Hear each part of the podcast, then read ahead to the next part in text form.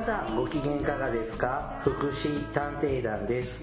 この番組は福祉の現場の第一線で活動する私たちが福祉や介護などに関する物事を分かりやすく時にはポジティブに時にはネガティブに紹介したくさんの人に福祉について理解を深めてもらうことを目的に配信する教養型トーク番組です。私は社会福祉士のケリーです。大魔女です。はいよろしくお願いします。よろしくお願いします。さあ今日配信しているのが1月の31日。あ、そうですもうね。事実上2月1日なんですけれども、はい。えーと今週末ですね。はい。社会福祉士の国家試験です。あ、2月3日です、頑張ってください。まあなんかずれずれたんですねえ、えちょっと待って、今週末、ちょっと待って、もう一回行くね。2月の末は2月の3日2019年2月の3日が社会福祉士の国家試験です ?2 月の3日は、え、豆まき？節分ですかそんなのまあどうでも、まあそういう多分節分よ。あ、みんなね、あの豆をまいて、えー皆様に福が来ますようはいにお祈りさせておりましょう。なんか例年ね1月の末だったんでそうそう、だから今ね、ごめんなさい。あの、聞き、聞きもね、なんかねしちゃったよ。2月3日なんだそうですで来年も2月の第1日曜日にあ、そうななってますね何なんだろうね。ちょっと。介護福祉士となんかずらしてるみたいですねあ、そうなの？両方受けられるの？ああダブル受験でいけるのかしら。だって、うんまあ、稀にいるよね、そんな人も。だけどね。でねあのまあ私が個人的にね仲良くしている福祉業界の若い子もですね今年何度か何度目かの国家試験受けるんですって。何度目？ええ何度目かの。何度目？でねまあ一緒に先日飲んでいた時にね。うん、そんなことしてるからだよ、試験前に。いいのかいって思いながらちょっと聞いたんですよ、はい福祉六法行ってごらんってうん、社会福祉六法ね。うん。はい。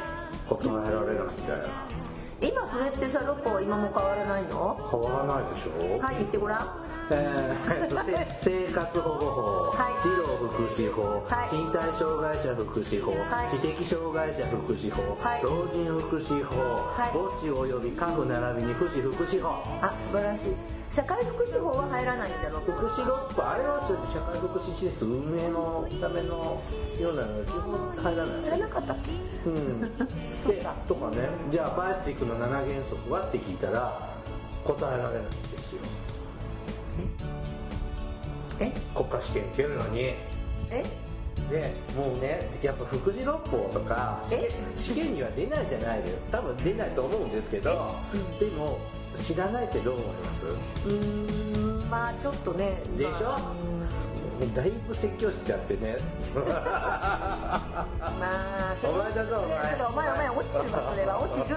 いいか、うん終わった後飲みに行く約束してるけど説教タイムにならないように頼む私も誘ぜってもらおうかな。もう両側から説教してあげようか。もうあんた何年やってるって。だからねこれ言っててえ僕言ってること老害なのかしらうん老害老害。でもさ、うんまあね、確かに試験、試験ね、だいぶ変わってるでしょ、内容。変わってますけどでも知っておくべきまあ、底辺中の底辺の話をしたつもりなんですけど底辺というか基本、基礎うん、基礎。あすいませんはい基礎。うん基礎中の基礎の中の基礎ですよねそうそうそう。んじゃあ今から試験のもう今から何？今日は何そうすると何予想問題集をやるの今から私たち。ないよ答えられないよ 嘘教えてさ後からクレームの嵐でさ 放送ができなくなるもんね。まあやめた。聞いてらっしゃる方はもう試験終わってはると思うんで。あらそうかしら。ねあのあの蛇の生殺し状生殺し状態で。あの1ヶ月何の試半験にも何の役に立たない放送を今からするということはいますよそうですね。はい。さあえっ、と今回は時間をしようと思いまして。えやだもう。あー違う時間時間をするんじゃなくて時間の話。ああ時間の話。はい。あびっくりした。あのーなんで人は時間をするのか。はい。はなんでだと思う？っていう話をするんいですそうですね。はい。そういうちょっと大人の大人の話になるんですかね。わお久々なアダムソンだアダムソンね。アダムあのソンだ18歳未満、あの、視聴禁止ね、聴はい。聴取禁止ね。はいちょっとねなんか面白い本を大町さんが読んできたそうなので。の、はい別にこの作者からは何も、あの、いただい。てません。まあ、ぜひ、あの、最終的に本を読んで、買って読んでください、なんと思います。はい。じゃあ本編でね痴漢を。はい痴漢違のうします、文法が間違えた痴漢の話をしましょうはい。ね、はい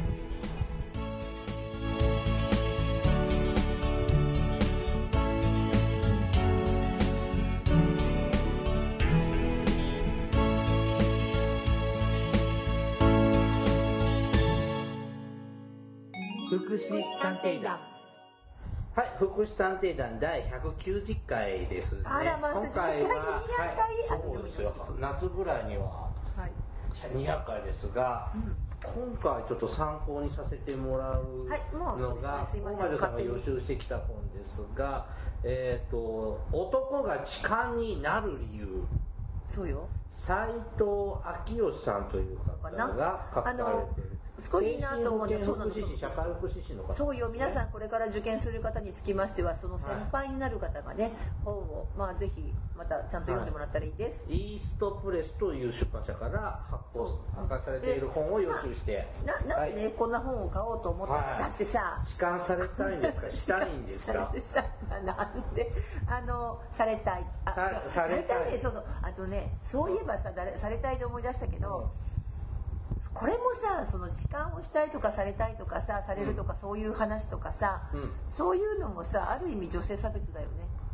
あのあのね、うん。ほら痴漢をよくされる人とさ、うん。まあまあされる大体でもさ痴漢ってねまずその、まあまあその前にあれだけどあのそういう状況がなきゃダメだけどでもほらうん。痴漢とかそういう嫌な思いする、うん。こうなんか女の人って、まあ経験あった人も聞いてる人もいるかもしれませんが、そういう人もいるしこうされないし割とこうされにくい人もいたりして、でこうされなんていうのかなこう時間そのものも女性差別的もちろん女性差別だし人権侵害の行為なんだけどあそれから痴漢だけじゃなくて盗撮もそうだし、うん。まあいろいろねあのそういうまあワイセツ行為全般。そういうの全般そうでしょ、だけどそのされない人に対してよくさ男の人ってさ「お前絶対痴漢なんかされないよ」とかって言うじゃない、あふざけて言いますね。うんまあ、この本には別にそれは書いてないんだけど、この本に入る前に私は声を大にして言いたい、うん。私はお前は絶対されないよねっていうチームだったので、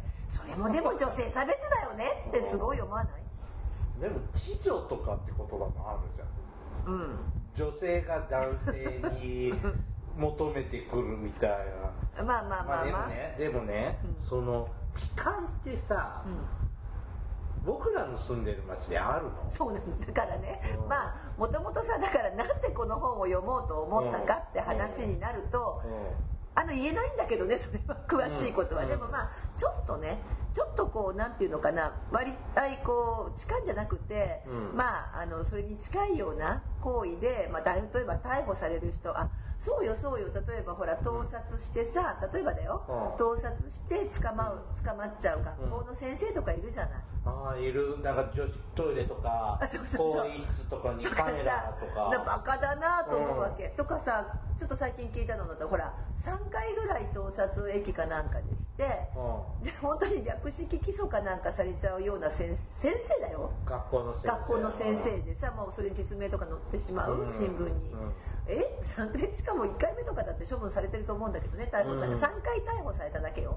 逮捕されたのが3回だけど3回逮捕されてるの？で、学校の先生確かそうだよ。学校さんならさもうそんなのさえ何それっていう話でしょ？でまあちょっとそういう話がまあいろいろねそういうのがちょっとこう立て続けにいろいろ身の回りにちょっとこう周りにはあったのね。聞こえてくることがあったのでまあだから盗撮の本じゃないけれどもでちょっとこう調べたりとかうでこれはやっぱりまあ言ってしまえば答えからしたらまあある種の病気だよねっていうことになるんだけどもでやっぱりほらいろんな周りの自分の周りの男の人にじゃあそういう時に盗撮とかするのとか痴漢するのって聞いてもさ、いや普通はいやするのケリーさん。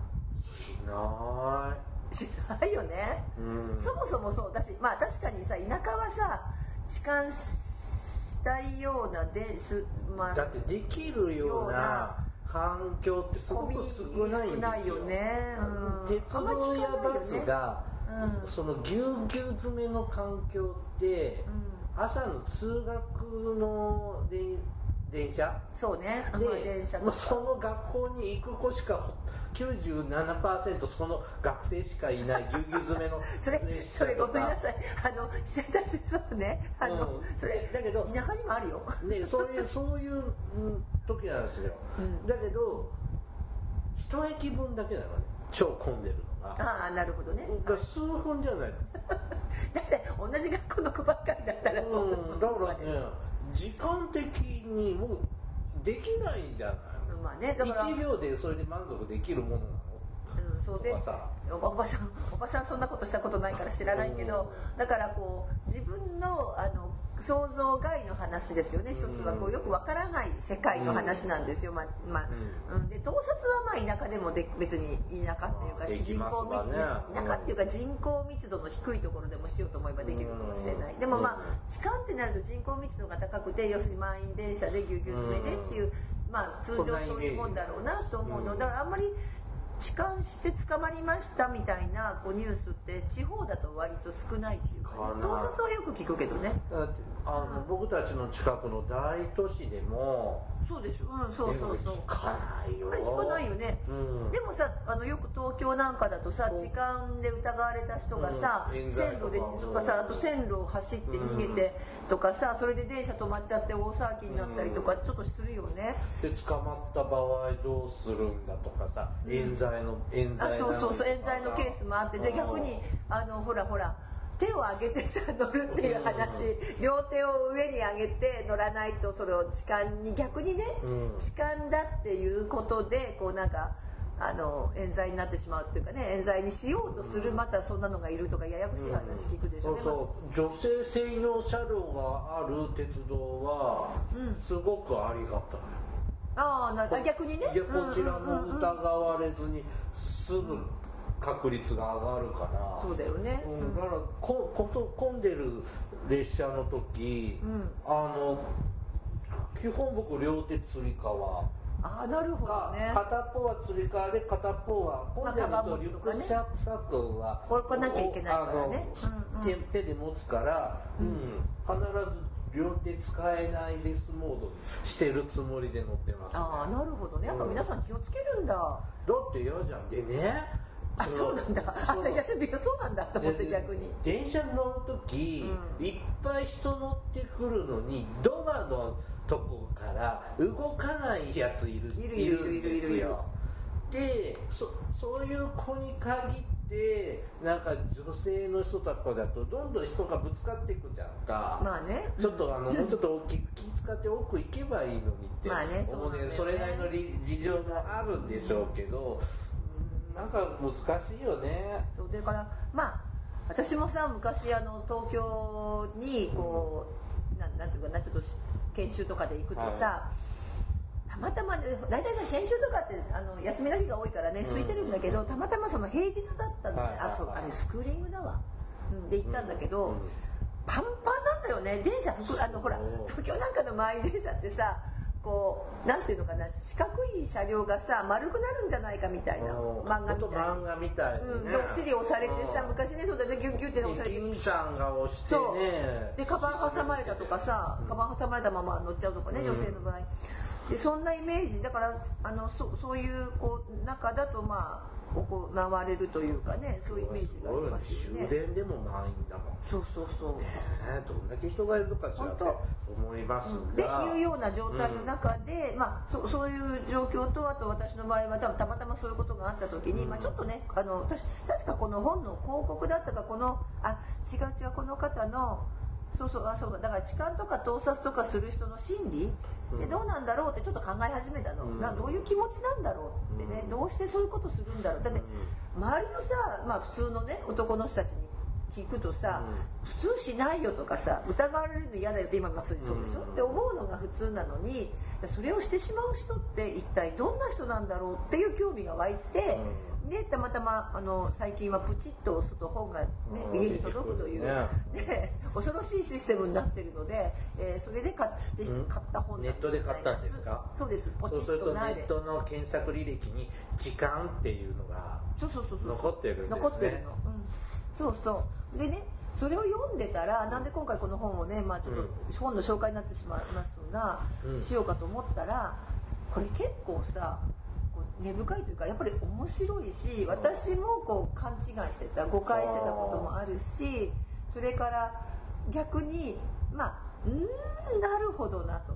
うん。そうそううんうん思い当たるよねってそれ誰のことって思うんだけど、思い当たる節がすごいいっぱいあってでやっぱこれねあの社会福祉士とか、うん。ぜひソーシャルワーカーさんたちは、とか精神保健福祉士さんとか、そういう方たちはぜひね読んでほしい本だなって思ったので今回ちょっと、うん、真面目に読んだ。はい、で、えーとどっから行こうか。まず痴漢ってどんな人がすると思う？イメージ、ねいくつかあるんだけど、うん。スケベな人。はいい。と欲求不満の人、ああなるほどね。うん、スリルを味わいたい人。ああなるほどね。はいはい。そんなもんかなとりあえず。うーんなるほど。あちなみにねまずねその前に行こはい。うまず痴漢と聞いて連想されるのは満員電車でしょ？満員電車。うん、だけどそれはまあごく一部なんだけどって書いてあります。それであとちなみにあの痴漢はだ何女相手が女性だけじゃない。男性が加害者女性だけでもない。うん。わかりますか？男性同士の痴漢もあるかもしれないし、うまあ女性から男性もあるかもしん。いれないろんな色がありますからね。そうそうそうそう。今はねそうそうそううん。そうなのそうなの。という形なんだって。でえーっとですねそうですね。はいはい。さあ、うその満員電車で男性が、うん。まあ、一般論的なイイメージだと僕は思ってるんだけど、うん。満員電車で女男性が女性のお尻やう胸を触ったりするような、まあイメージはそうですね。イメージですよね。でそれがねやっぱりその満員電車のイメージなんですけど、うん。例えば、うん。えーっとうんそうですね。混んでいる例えばエスカレーターの中とかさ。エスカレーターエレベーター、間違えたエレベーター、うん。でもそうだしあエスカレーターですれ違いざまだからそうだ。エスカレーターですれ違いざすまにれ違いざま？多分あれじゃない？横をこう片側開けといてけあどあすれ違いって言わないね。後ろから追い抜きざまだね。間違いだね、追い抜き追い越す時に、えわざとタッチするの？うん、とかね。そそんなの。ああなんか思い出してきた。あとエレベーターもある。やっぱりエレベーターもあるって。混み合ってるの結構私エレベーターはあるな。うん。きつきつで乗る時あるうん。うん。それとかあとほら私これねなんかで聞いたことある。混んでるプールで触られる話そういえばね今年夏にねすごい超人気のプールを見に行ったの、うん。見ただけなんだけど。見ただけなのよ、うん。で見てるとさあれ分からないよなと思う。水着の女の子たちとかいっぱいいるじゃない、でうん。水着のもちろん男の子たちもいっぱいいるじゃない、絶対これってさ楽しそういうことで来てる人いるんじゃないかなと思って見てた。おばさんは見てた。お祭り会場とか。ああるだろうねお祭りも。そうなってくるとさ田舎でもありそうじゃない？地方お都市で。互いしてるとこはありえるんだコンサート会場もあるかもね。まあでもコンサートとかあんまり席が変わらないからあれかな。でもそのコンサート終わった帰りとかは混むよね。うん、あとライブハウスみたいなこう席が固定されてないようなさわさわさしたとこだったら可能性あるかも。ああそんなとこで。でね気のせいかなって思う時だってあるじゃない、うん。たまたまさ触られたような気がしたとか、当たったような気がするとかね。当たっちゃったとか。そうそうそう。でこういう心理を実は利用してるんだってたまたまかなとかだからこっちにしてみるとたまたまかなとかあれって思ったけどうんって思ってそのうちなんか楽しいことあったらそれで忘れちゃったりとかその心理を上手に利用してもしかしたらそこにあなたの横にいるかもしれないまずそうそうだから満員電車っていうイメージも違うよねってこうこの本のさ座席に座っててもさ、なんかくなんかなんかこそそんなにくっついてこなくってもいいのにって思うような時ない？ロングシートの。あなるほどね。うん。ちょっともう3センチずれれるでずらすことできるでしょって言われても微動だにしない人とかいません、うん、あのじゃあ私の場合はほら、微妙に空間が空くからさ私の周りからこう妙な容器が漂ってるらしくて、もうみんながこう周りにジューッとこうなんかいつも隙間が空いてるけどなんで？円が調されてる、ね、あそう。そういうこと？うん。そうそう。あそうなの。だからえっ、ー、となんかイメージとしてはそうそうそう。あの満員電車じゃなくてそういうやっぱりこう人混みの中でっていうところだしそれからそうだと思うだからもしかするとそうやってこうちょっとこう寄ってきてる人はいるかもしれないよね。それでも偶然を装った確信犯なのね。かもしれない。まあ、だからそそれ全部疑っちゃダメだけどさ。うん、うん、なんだって。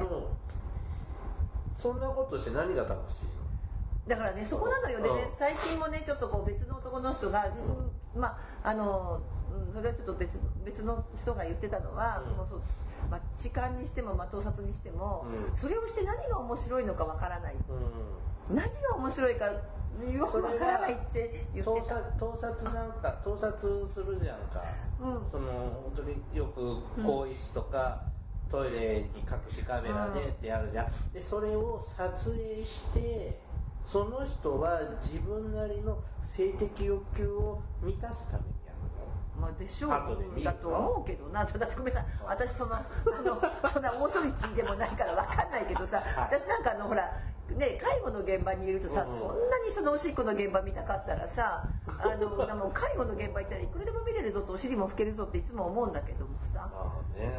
うん、それは違うのね。でやっぱこっそりやそういう人だからより疲れない。あそう。でねでさっきさそう言ってたさそのなんか欲求不満な人だとかってイメージがあるって言ったけど、それもやっぱ違っててあ違っててっていうのはこの斎藤さんという著者は、えーとまあ、働いてらっしゃるクリニックで、こういう人たちの、まあ、ずっとこう相談に乗ってるというか、まああのまあね、そういうところで相談に乗ってらっしゃる方で、たくさんのそのとその、まあ、痴漢とかいろんな盗撮とかいろんなことしても交換も含めて、そういう性犯罪とかしてた人たちの、まあ、相談に乗ってる方ですね、まあ、クリニックでね。でその方の言う言うっていうところだと痴漢っていうのは勤勉で真面目な性格の人が多いんだって。ドキでどの場所で痴漢行為を働くにしても事前にリサーチをしてそしてもう一つ。ともかく捕まらないが大事なんだって。まあそりゃそうだもんね、うん、捕まんなきゃ訴えられなきゃいいんだもんね。ができるだけだから逃げやすいルート確保とかそれから要するに相手の例えばこうさっきも言ったねライブ、まあ、例えばすごく混み合ってるようなライブハウスとか、うん、まあ、そのぎゅうぎゅう詰めのあのもう水が見えないようなプールとかさ、そんなとこだったら誰に触られたか分かんないよね、うん、そういうところをあえて狙う。だからなかなか冷静だよね、うん、うん、だからそんな興奮状態だとかさ、うん、その気まぐれでちょっとこう,、こうゾワゾワしてきてするとかじゃなくて、ってなるとつまりそれは繰り返すんでしょうね。そりゃそうだわね。一、回でまん終わらないよね。終わらないと思う、と1回だけじゃなくってで1回やってうまくいっておちょっといいかなと思うと多分何回も何回もやってるよ。そうそうそうそう。止まらなくなっちゃうんだ。止まらないんでしょうね。って。で意外にね、まあ、この本のあのなんかここまで聞くと万引きの常習犯と似てるね。だからほら万引きにしてもさ何にしてもさ、やっちゃいけないことに対するなんか、スリル。スリルもそうだし。スリルと成功のアドレナリンが、まあ、そういう脳の回路ができちゃうのかしらなんですけどで実はだから逮捕されるまでの間に本人ですら数えきれないほどの回数を重ねてる人もいるもちろん。大概の場合は痴漢の人たちっていうのは逮捕されるまでにすごい回数を重ねてるんです。うん、初犯であるってことはほとんどまあていうか初犯で捕まったら2回目やらないと思うんだよね。あやっぱりこんなことしちゃいけないんだって思うでしょ、うん、現ね、だけど、うん、きっと何回もやってるんだって。でだからある意味懲りない人たちなんだなって。常習犯なんだ。なんだなっていう話が書いてあります、うん、でであのそうなんです。あとねそうそうそう。もう一つさこうさっき最初に言ったじゃない？あの、はい。痴漢に合いそうだとか痴漢に合わなさそうだとかさ、うん。まあいろいろあったりとか、うん。まあそういうのあるんだけど、うん。いやその相手もある程度見極めてるみたいで本によると。ああこいつだったらいいだろう。こいつはやめとこう。そう。私の場合は容器が出てるのと一緒で、ううん、だから誰だったかな？えーっとね誰だったかな？あのね体のやっぱりね背が高い女の人って多分あんまり狙われやすくないと思う。あじゃあ和田アキ子さんみたいなタイプはダメなんだ、うん、でも分かんないけどね、うん、そういういろいろした好みだから、ね。うん、だけどでやっぱ容器が漂ってる人だとかうんねそれからこう邪気が漂ってる人だとかっていうところはやっぱりこう上手に避けてってことは逆に言えば物を言わなさそうな人なんていつまり弱い人。うんってことはそれ人権侵害。だから子供を狙うかもしれないしあいかにもこうでしょ？それってだからそれはあの虐待だとか、まあまあ、商人に対する性犯罪とかは一緒で、かなり悪質だなっていうかこうななんかすごくこう嫌なやつって思いません、あまあね。うん、あだからその自分より弱い人に対して痴漢をする。そうそうそう。弱いだろうと思思わわれる。人に対してしていく。だからその中のこう考えの中に男尊女卑みたいなのそうそうそう。があるってことか、うん。男だから女女をうんそのようなことわいせつな行為をしても当然だというような構わないというような思いを持っちゃってしまう。だから割と痴漢する方のとかで、まあ、捕まった方をこうやってるとやっぱ男尊女卑的な発想が強いんですって。へうん、そそれそれからねもう一つあのやっぱイメージと違うのが男尊女卑でありなおかつ意外に家族がいたりしてで家族大事にする方が既婚者だから意外に四大卒既婚者家族会社員妻子ありっていうのが割と多いんです。じゃあ何それは家庭に問題があるの？そのいやいやいやいやいやまあ普通のいん幸せそうな普通の一般的な家庭のうんご主人が、まあそうね。あの旦那様がね。おうん、きっともしかしたらその中にはもうままあだからさそうそうね。学校の先生とかもいるしさ。そうだよね。まあ、いわゆる公務員とかもいるかも、ねまあそうだよね。公務員なんかもいるかもしれないしなんさ、でしちゃうの？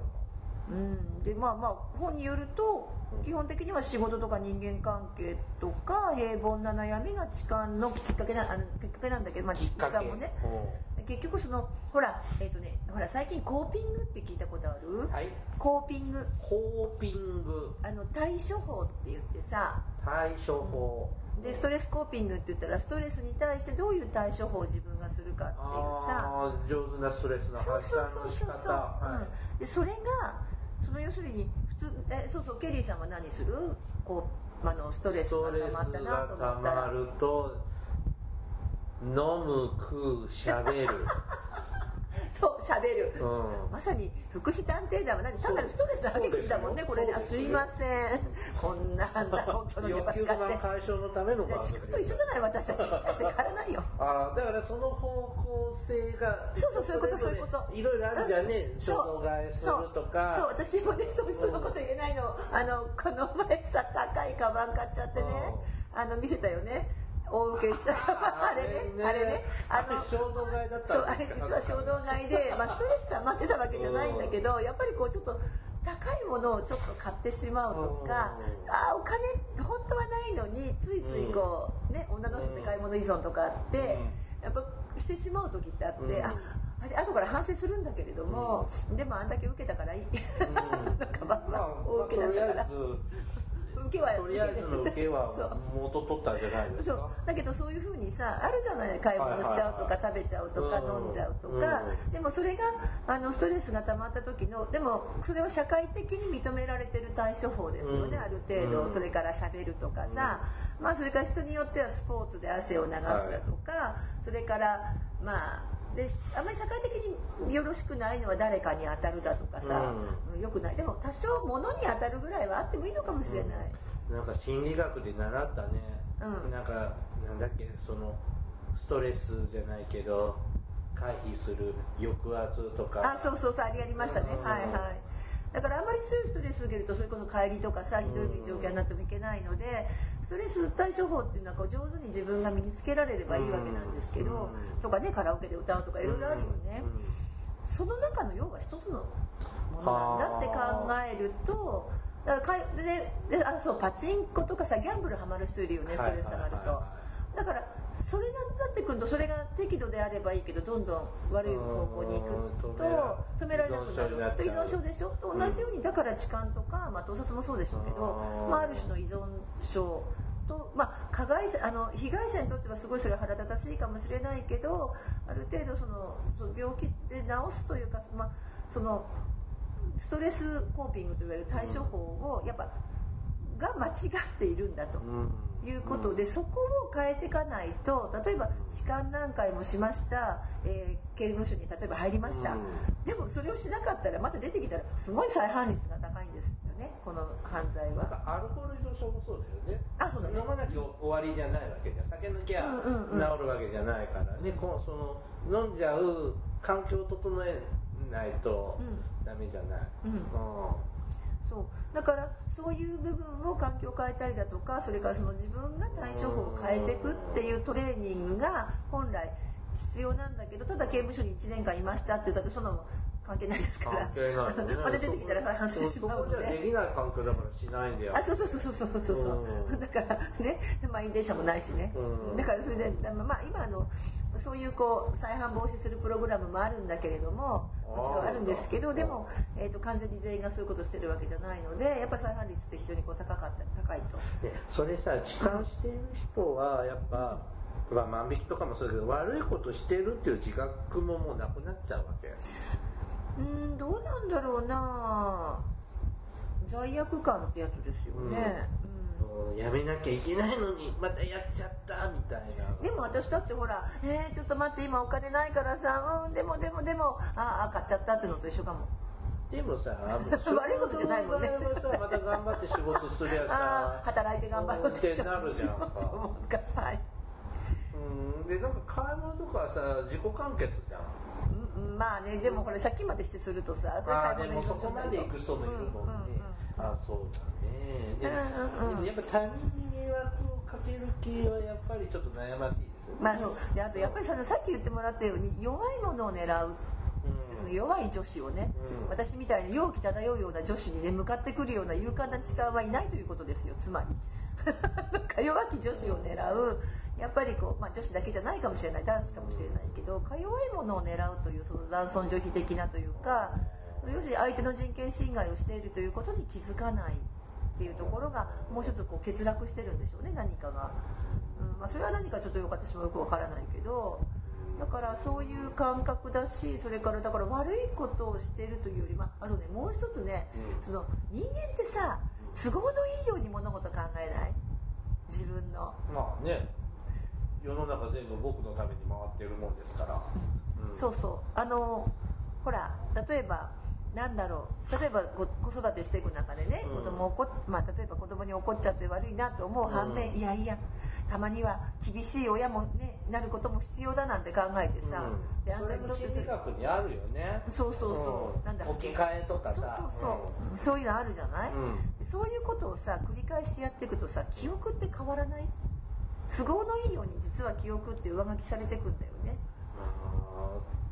都合のいいように記憶変わるのもあるしどんどん都合悪いように持っていくのもあるよあまあまあそうね。うん。真面目ね。うん。だけどその記号都合のいいように変わる時もあるよね、うん。でそんな感じの中で結局その痴漢本当はさ痴漢とかまあまあなんかされた被害者の女性の方はさ、ほらまあそう特に、えーのアダルトビデオとかなんか多分そういう世界なんだと思うけど、うん。相手はで特にそうそうアダルトビデオなんかが相手は女の子をそれで喜んでるんだと。嫌よ嫌よもう好きのうちってよく言うじゃない？よくは言わないか。そういうよくなんかこいうやドドイツじゃないけどさあるよね 昔のあのうんまあストーリー的によく。ありますよね、はい。うん、そういう風な感じでこう女性は本来喜んでいるんだと。だから僕はいいことをしてるんだみたいなその間違ったさらに認識をしてしまってそうするとさ悪いことをしているという感覚と自分のストレス対処法で相手を喜ばせてると思ったらどっち取る？でしかも捕まらない。めったに見つからない。ってなったらっていうようなふこう何かおかしなサイクルがやっぱり回り始めてしまう。おかしいんですよ、まあ、あのアダルトビデオとかうん。は、なんだっけピンク系の映画とか、官能小説とか、そういうの見るとさその満員電車でその痴漢うんあのすみません私見ないからわからないけど始ま 漫画で見るとねって言われても うんって言えない。女性に向かってねこういう話をする はい。あれですけど、まあそういうエピソードってまあよくあるバージョンでしょ。もう十年も昔から繰り返し作られ続けているあ最近あるよね。あの高齢者向きにどうでもいいけど話違うけど高齢者向きにさなんか高齢のあのおそれこそ高齢のまあ高齢っても65歳ぐらいのね、うん。ところにヘルパーさんがやってきてとかさ。あある。あるある。あるな。ちょっとあのね見てしまいそうなの見たくなる。一昔のさ家政婦さん。家政婦さんだったら最近ヘルパーさん。で病院に行ったら看護婦さんとか女医さんがとか学校に行ったら生徒と先生女性とか女の先生ね。そうそう。ででいうようなのっていうのはもう。ヘルパーバージョンがあるよね。まあどうでもいいんだけどねそうそうなんだけどまあそ そういうのをなんか見てそのフィクションとノンフィクションそうそうそうが区別ができない人はまたその思い込みがさらにあの火に油注いじゃう可能性はそうそうそれもあの書いてありました。あのやっぱりちょっとと特にね日本の場合はその辺がほら規制が割と緩かったりとかするので、うん。結構そういうものもこうなんていうか認、まあ、要は認知の歪みってこう言いますよね、うん。うん、考え方が歪んできてしまうような、うん、だからすごくそれがねあのそうなんですって。そうそういうのでもこうなんていうかな学習変な学習するわけですよね。間違った学習をして。ポルノ映画はあわかる。まだマシな内容。監督いるもん。うん、そういう意味じゃまだマシなんだけど、うん。アダルトビデオは、まあ何でもありだしすごいたくさん作られているから、だからあのほらそういえばさ最近ほらあの大学なんだっけなんだっけ女子大生あこうなんか雑誌でそうそうあの雑す誌がぐセックスができさせてくれるそうそう大そう。あの大学はどこの女子大生だっていうような。あそうそうそうそうそう。でそれがすごいあのですけどまさにそれは女性を物扱いしてるっていうことでやったけどやっぱりその痴漢にしてもまあ強姦とかその女性に対する特に性犯罪に関してはまあやっぱり物扱いしてる。まあ子供に対してもそうでしょうね。やっぱ物扱いしてるっていうところでやっぱりそこは明らかに人権の侵害ですよね。あの性差別ですよね。まあ、それも一つあると思いますね。うん、だからそういうこうなんていうのかな。あの社会全体の規範うん。みたいなものも多分根底にあってっていうのは痴漢って本当に日本で多いんですってね。あそうです。だからなんか痴漢っていうのは世界で通じるんですって。津波とかさ。痴漢って言葉が？津波もさ、あのうん。だって本当にはねあのグアム行った時に津波って書いてあったから、うん。だけどきっとそれはあの痴漢にええ。通じる。海外はないんだ。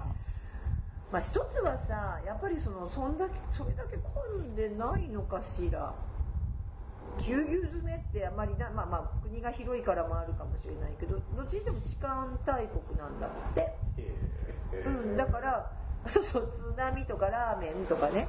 あと一緒に世界ごとねなくなったりとかしてて。で一つの根底にはやっぱり日本の中でまだ男尊女卑的な発想があってだから余計にそういうこう社会の根底が女性だからねあの被害に遭う方が悪いとかさうん。そういう考え方がまだ残っちゃってるので余計に女性は発言しにくい。被害に遭った時に、まあ、それ痴漢だけじゃないですけどね。でそういうのもまああるんじゃないのっていうのはこの本には書かれてます防ね犯ブザーみたいなのとか押さないのかね女性の方うん、が、なんかそんなもんなんかいっぱい売ってるじゃない。うん。だけどさのでもそこででもダメだよね。逃げられたらそうそうそう終わりだし。こっちに目向けられても困っちゃうしね。そうそう。冤罪受けても嫌だしね。うん、だしよくね勇気のある人はよくこうこう手バッて掴ん。でさこう手上げてっていうのはまあでもさ どっちにしてもねそういうのこう聞いたことはあるけどのレベルなんだけれども、できないな僕は、うん、だからそうそういうなんて言ったらいいのかな。やっぱりなかなかねそういう行動って勇気いりますよね、さあもう時間になってきてるんですけど、はい。どういう治療をするんでしょうかね。だからそういう人自分で治療に行く人がどれぐらいいるかっていうのが気になるところですけど、まあ、メンタルクリニックに行って治療をしていくのかなというふうなのは想像はつくんですけどうん。具体的ななんか紹介はあります、うん、あの多少、まあ、まあ少し載ってますね、まあ、はい。あのーあまりね詳しいことは本を読んでくださはい。いということになりますけれども、えーっとそうですね。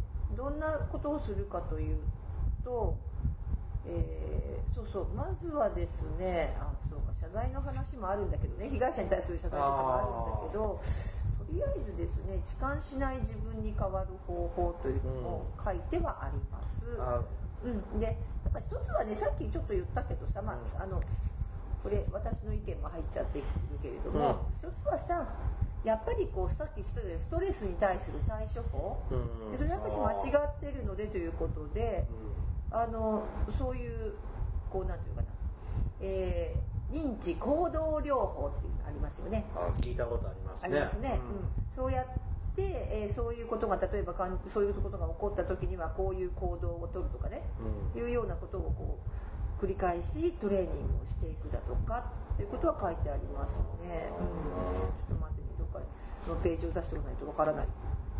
そう。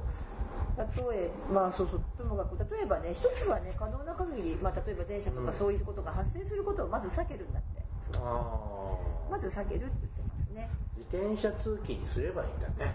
そうそうそうそうそうとかさそれこそねつり革に両手で捕まるとかね。うん。それからそうだったら、まあ、スマあの例えばスマホでずっとゲームをやろうとかね。うん。そういうふうにこう決めていくだとか。あとやっぱりねあの当事者団体これほらアルコール依存とかでもそうだけれどもやっぱりそういうこあるんだ。う、うん、当事者団体とかでね、うん、あのそうそう。そういうところでこう話をしてねお互いがとかそういうまあ要するに、ピアカウンセリングそうそうそうそうそう、うん。なんかもしていったりですとか。うんそうそれからやっぱね家族とかはね大事なんですって。だから家族の支援も大事だしでそういうことをこう素直に自分で行く。例えば、えーあの病院に行くって言ったんだけど行かなかったりとかした時にはね、うん。やっぱり家族と病院が連絡取って病院に行くようにしてもするだとか、うん、そういうようなこう本当になんていうかな一つ一つ日常生活のこう自分の発想を書いておくようなプログラムなんでしょうね、まあ、詳しくはご本を読みお読みください。と思い。ますけど、あそうそう面白かった、そういう気持ちになった時には手の甲をつねるとかね、ああ手首にゴムをして手手でこうバチンとしてこう意識をもっと覚まさせてよく聞くコントロールする古典的なやつですよね。そうそうそう。まあっていうようなことでもうちょっとちゃんとしたことはねあれしますけれども。まあちょっと興味は尽きないんですが。でしょ？ちょっと面白いでしょこれ。だからはいぜひあの興味のある方はあのなんで私は何もこの作者の方にいただいたわけではないけどちょっとはい。やっぱ福祉ね系の方たち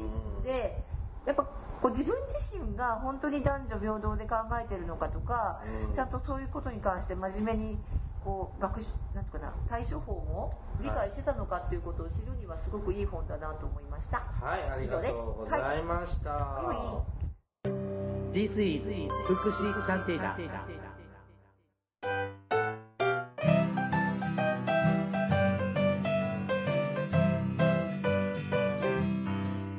お便りが届いております。はい。えっ、とメーテルさんからいただきましちょたっとさぞやお綺麗な方でいらっしゃいますでしょうね。ね髪がもう一度、かかとぐらいまであるねうん、金髪でね、はい。喪服みたいの着てで頭がすごく大きくってあの腕が細くてね。目がねはみ出てんだよね。そうそうまつげがねこう目より目あの顔より外に出るんだよね。はい。明けまして、ひどいわお便りくれた人みたいに。はい、明けましておめでとうございます。いつも楽しく拝聴させていただいております。私はもともと19歳から舞踏という舞踊の舞踏にぶどうです。舞踏踊りねぶどうじゃないはいぶどうだよ白塗りや金粉を塗って踊るダンサーを9年間やっておりますすごいやってみたい一昨年の5月にダンサーを引退し、新しく始めた職業は放課後等デイデイケアサービスのスタッフでした。はいしかし職場が自宅から遠いこともあり、昨年から自宅の近所にある NPO 法人の主に障害者、障害児を専門に扱っている職場にヘルパーヘルパーへと転職しました。そこから聞き出したのがこの福祉探偵団です。母が教えてくれました。いいお母様でお二人の見解のトークを日々聞くことによって私の夢は社会福祉士になることへと変わりました私は美術系の大学を4年間在籍したのにもかかわらず中退していることもあり新たに福祉系の大学へ編入し社会福祉士の国家資格を取得すると決め昨年の年末に願書を提出しました、えー願書ににもお二人のネットラジオがきっかけとなったと書きます。もともとは身の身体表現に興味がありましたが今は他者の特に障害を持っている方々に興味が移りました。社会福祉士への道を切り開いてくださったのはケリーさんと大魔女さんのおかげですいつも誰も聞いていないお便りが来ないなんてぼやいていらっしゃいますが熱狂的なファンはいますよ。今まさにここにです。はい。また社会福祉士の資格取得をした際にはご連絡差し上げたいです。そしてケリーさんと大魔女さんの地元の講演会にお呼びしたいことが一番の願いですお待ちしてますえーこれからも時にはポジティブに時にはネガティブに拝聴させていただき学ばせていただきたいです。ケリーさん大魔女さん素敵な一年になるように願っております。とにもかくにも、えー社会福祉士へ向けて勉強を頑張りますといただきました、頑張ってください。でもちょっと願書に書かれるほどの番組になったのでどうしよってこんなこと書くの？うでもさ落ちたらどうしよう。動動機動機のところにってことですか？でしょうね。受講どこのこの、まあ、学校に入る動機じゃないですか。被害者にならないといい。ですけど、ね、そうそう。被害者この後次のあの被害者同被害者のあの会が形成させされますね、まあいろんな事情があるんでしょうけどいやでもまあ武道かっこいい。大学で中退されてるってことは途中からやり直し、一からやり直しあでも単位を取れてたらさちょっと途中編編入できるでしょ？だできないの？だったら3年生ぐらいからやれるってことまあまあどどこで中退したかにもよるんじゃない？どこだけ単位を取ったかだちょっとほら共通科目とかほら単位認定がどこまでできるかとかっていうのはさそれまた違うじゃないですか。ね。だって美術系の大学だったからちょっとまたあのねね基本の2年間やってれば2年3年からだけどねそうそうそうそう。その単位取得どこまでかっていうのはあるそうすると最速で2年後。そう2年後。まあそうね。はいはい、うんかなでもまだお若いですよね。これ足し算していくと大体の年齢わかるので。ね。うん、まだまだ若いですよ。えー、でもかっこいいな舞踏かなんかちょっといいな。白塗りやえ知らない？金粉を塗るのって何？え知らない？なんかすいませんさっきまでの話でさ そうなのよ。いらないいらんこと考えてるよね。ちょっとささんやだね。違う違う違う。うん、でもさ身体表現ってさあの、私きゅあのそうそう 私もねあのそう。ね。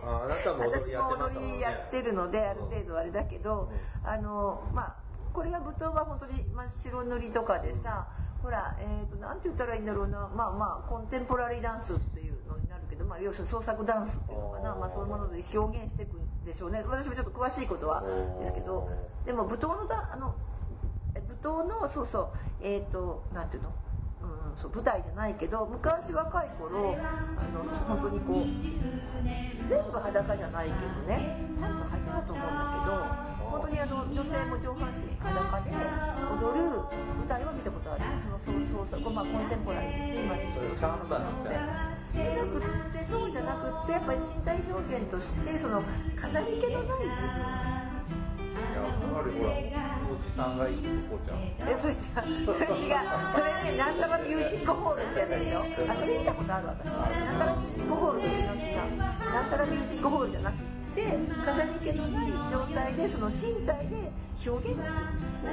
だからとそうよねそういうだと思うだだから仕事仕事最高し僕も知らないよ世界でしょでも踊りってそういうなんていうのかな身体表現なのでほらだから私は金粉塗らなかったけど上下、えっと金のレオタードは着たことあるよ。だからあと、まあ、上下と上下が要するに水着みたいな長袖のレオタードとからタイツがあるでしょ？タイツが金色に上下金ででその何グループで創作ダンスとかやったことあるサンバとかね、なんかこんな話してるけど、サンバだとか、まあ、例えばフラメンコにしても、衣装で見せてあるじゃないそうじゃなくて、一切排除する状態で、あくまで自分の体で勝負する。あの、ちょっとね、やっぱりミュージックホールに近い人のことないな。はちょっと違うと思うけど、というような、なかなかこう、こう、なんか面白いな素敵だなって思うのでは理解していないのもあるし、まあいろいろ男性がやってましたよね舞踏ってなんだっけ有名な人がいるの何人かで男性の方で年配の方ででもさ武道館でもさバレエだってさあれは昔さあの貴族たちが向こうでね今夜の相手を決める白坂の会からでしょでパンツ履いてなかったのまあどうでもいいけどさなんでそんな話ばっかり今日もしでもそれはまたその障害の現場の方にもいろんなこう作る利用できるアイデアをお持ちでしょうねで身体表現っていうのはノンバーバルコミュニケーションだから非言語的コミュニケーションでしょ？で私今コミュニケーション教えてる。けどさまさに非言語的コミュニケーションについてはこの方はプロフェッショナルですよね。で、うん、そうそうそうそうそういうことですよね。素敵だと思います。じゃああとはあのぜひね社会美術の勉強をして、え私たちを公演会に呼んでいただくのが一番のでもなんだろう地元って。どこだろう？どこだろうまずですね。この番組は国会試験の参考にも一切ならないなりませんので、え、はい。ご注意ください、はい。はい、お便りありがとうございました。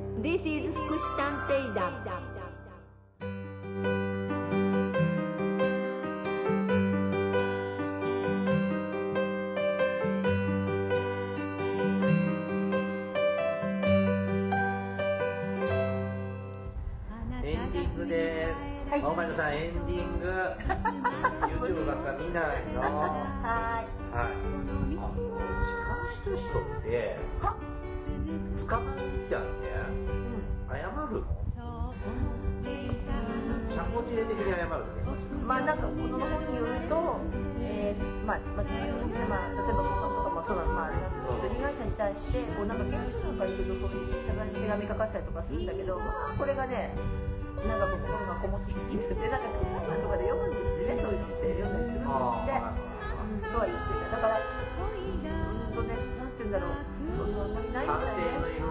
ないみたいあまり期待できないのと、それから逆にね、じゃあ例えばさっき妻子あり、4年、4代卒業会社員妻子ありとか書いてたけど、まあその妻子があって、例えば子供が女の子でさ、じゃあ自分の子供が同じようなことされたら、娘がね、どう思うのとか、これは劣化のことこるんじゃないか。自分は自分。そう。自分さえ良ければいい的な。そうそうそう。でも自己中心的な傾向になっちゃう。そういう方。はい。なんかちょっと心当たりない？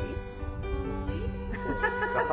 あのボロが出ないようにはいちょっとごまかしますが。はいまあっていうか大体まあそういうことなんだって。だから、なるやっぱり。根本的にそのやっぱストレスとか溜まる溜まった時の発散法をその痴漢の方に行くんじゃなく違う方向に持っていけるようなやっぱケアがまあ、ある種の依存症みたいなものなので、そこを直していく。でも依存症ってもっと時間かかるでしょってあることがあるので、回復者の方々もずっとねそのことを続けるじゃないですか。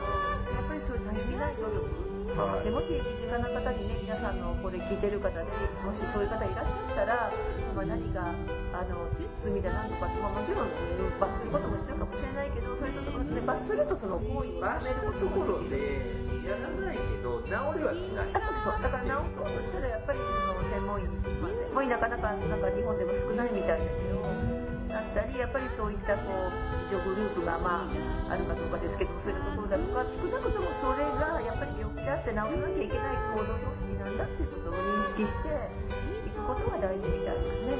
はいはい、番組からのお知らせです。福祉探偵団では皆様から福祉や介護に関する疑問や質問、不満や無知、番組に対する感想やご要望を募集しています。もちろん普通のお便りも募集しています。お便りは E メールでお願いします。メールアドレスは福祉探偵団アットマーク Gmail.com 綴りは fukushitanteidan アットマーク GMAIL.co gmail.com です。また、福祉探偵団のツイッターがあります。フォローをお願いします。さらに、福祉探偵団の Facebook ページも開設していますので、いいねのクリックをお願いします。では、そろそろお別れの時間となりました。お相手はケニーと、大魔女でした。それではまた次回お会いしましょう。ごきげんよう。ささようなら。